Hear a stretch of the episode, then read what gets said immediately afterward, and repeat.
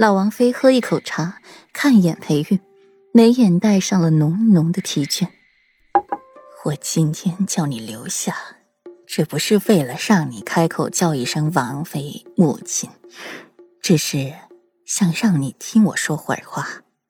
裴玉垂眸，嗓音淡漠：“王妃祖母，请说，本世子听着便是。”他若不愿的事，谁也逼迫不了他。我知道你恨。你恨裴王府，你恨裴王府里的每一个人。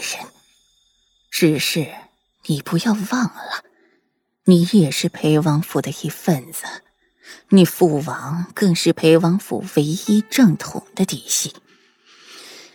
你若是觉得裴王府的血液肮脏，那你作为裴王府的继承人，你的血也干净不到哪儿去。老王妃此番话说完，脸色比方才更加白了，说话太急，喘息不过。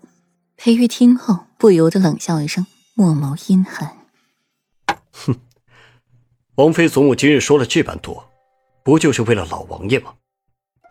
但凡他当初有点王妃祖母这样的慈悲心，想必也不会这么早驾鹤归西。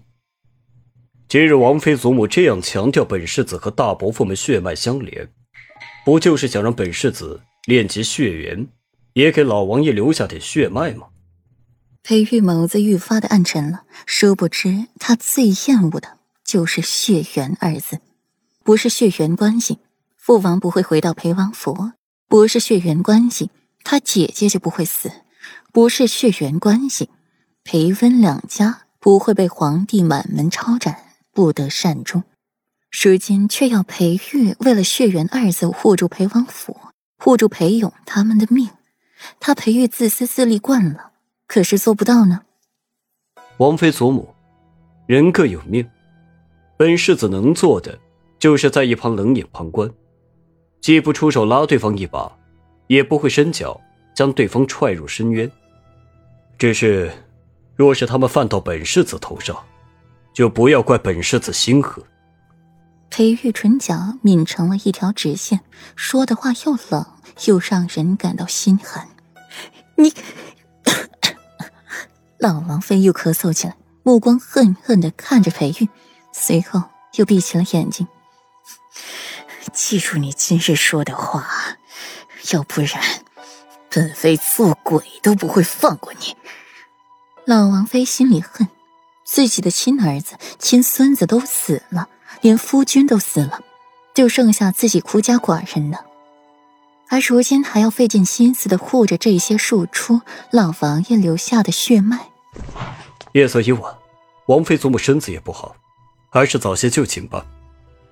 裴玉站起身，还不出去，寒眉温脸，眉宇间像是沁了霜雪似的，身上散着一股寒劲儿，从蓝玉面前走过。寒气轻拂过了蓝玉的身子，让蓝玉不由得打了一个寒颤。裴王妃看着裴玉的背影，眉眼微垂，得了蓝玉的示意，进去看老王妃，脸色比方才还要难看。母妃，您找我。裴王妃坐在一边，低眉顺眼的模样，让老王妃见了心底不愉快极了。嗯，关于世子。你是如何想的？老王妃开门见山的问。不怎么想，早如何想，这世子之位也不会与儿媳有半点关系。北王妃诧异的看一眼老王妃，又迅速垂下了眸子。哼，你倒是通透。世子这个人冷酷无情的紧，如今还有本妃在，可以用孝道压着他。你有没有想过，本妃哪一天死了，你怎么办？用裴王妃这个虚名压着世子吗？老王妃冷笑一声：“裴玉在外的名声极好，可就是因为名声极好，让裴玉不得不维持束缚自己。明明是个纨绔子弟，非要装成霁月君子。”裴王妃眸光微动，看一眼老王妃：“母妃，你有法子。”蓝玉，老王妃闭眼喊过来。蓝玉，蓝玉拿出了一方锦盒，交给裴王妃。